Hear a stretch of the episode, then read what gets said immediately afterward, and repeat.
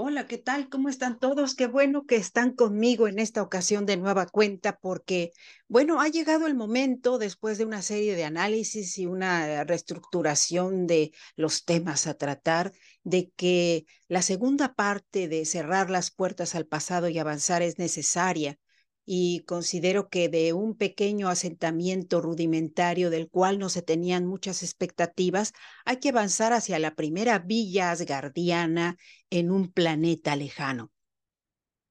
¿Esto de qué surge? Obviamente para quien haya leído la obra y haya escuchado los comentarios que se hicieron cuando eh, realizamos aquel interesante webinar con Elena Kemeleva y con Diony Arroyo Merino, el comentario surge cuando la obra termina en el momento en que se dan cuenta de que Luzma, la pareja de Hadar, queda embarazada. En ese preciso momento es cuando ellos se dan cuenta de que, bueno, la vida existe para todos y la vida abre caminos, abre puertas para explorar nuevos territorios. Eso sería lo que, lo que se señala en ese instante. El primer bebé nacido de dos humanos, no en in vitro, en un territorio distante a la Tierra. ¡Wow! La idea es muy impresionante. Y bueno, pues yo quiero que ustedes eh, se entusiasmen un poco con la idea, porque cuando yo se los platico es como que me creo un incentivo personal para poder adentrarme en ese terreno. Y quiero leerles el epílogo del, del cuarto libro de Cerrar las puertas al pasado y avanzar, que lo tengo aquí en mi, en mi teléfono como ebook y que señala aquí, la mayor fortaleza que tenemos como humanidad se ha descuidado en busca de la protección territorial y viendo al otro como un enemigo cuyo único interés es contrario a lo que queremos la idea de fortalecernos con todas las herramientas para combatir a los que no corresponden de la misma manera y que imponen reglas que no aceptamos. Salir del planeta y reconocer que somos parte de una estructura que no conocemos nos permite echar un vistazo a quiénes somos, cómo reaccionamos y qué podríamos olvidar al salir de este lugar en busca de tierras habitables. A ningún ser vivo con gran preparación intelectual y formación en aeronáutica le gustaría perderse en una llamarada al despegar su cohete.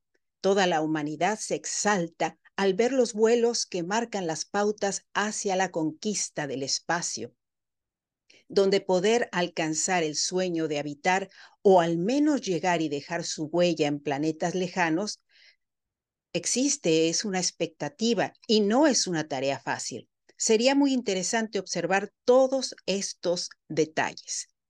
Como humanos, como asgardianos, como personas que estamos analizando la posibilidad de vivir en el espacio. Y bueno, pues mm, no quiero extenderme con la lectura porque quiero invitarlos a que lean la obra e invitarles, si quieren colaborar conmigo con sus ideas, cómo imaginan sería poblar un planeta extraterrestre lejano a nuestro sistema solar. Si alguien leyó la obra, se da cuenta de que es un sitio distante. Para poder llegar ahí, ellos tienen que esperar un año para que les llegue algún suministro y se vieron en la obligada situación de enviar una sonda de la Cruz Roja para poderle salvar la vida a el fabuloso WA 54 que es el líder de, de la historia. Y bueno, pues no acostumbro a hacer esto, pero creo que sería muy interesante dejarles un correo, porque hay personas que pues no les gusta que se conozca lo que piensan, en el sentido de que podrían ser muy atrevidas sus ideas respecto a mm, qué sucedería en el caso de estar habitando un planeta distante.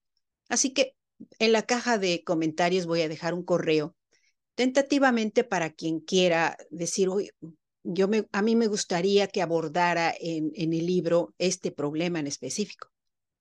Podría ser quien quiera decir, yo quiero aparecer en el libro, quiero que me cite con mi nombre y apellido, perfecto, por supuesto, estoy de acuerdo. Obviamente en esta obra, en los agradecimientos, va a aparecer la maravillosa reseña que me hizo Diony Arroyo Merino respecto a la obra que ya les estoy comentando. Avanzar a este nuevo paradigma es algo que me ilusiona mucho como asgardiana, como parlamentaria y al mismo tiempo como ser humano, vislumbrando una nueva realidad completamente diferente en la cual pudiéramos descubrir nuestra humanidad y la forma de unirnos de una manera colaborativa. Así que esto es lo que les quería decir el día de hoy. El libro va a iniciar y bueno, pues yo espero que que realmente cumpla con las expectativas de muchos de nosotros o al menos que nos permita hacernos una serie de preguntas y todas ellas podrían ser muy interesantes. Mm, claro que sí. Bien, esto es Letras Creativas, mi nombre. Ah, ahí está, Ariadne Gallardo Figueroa.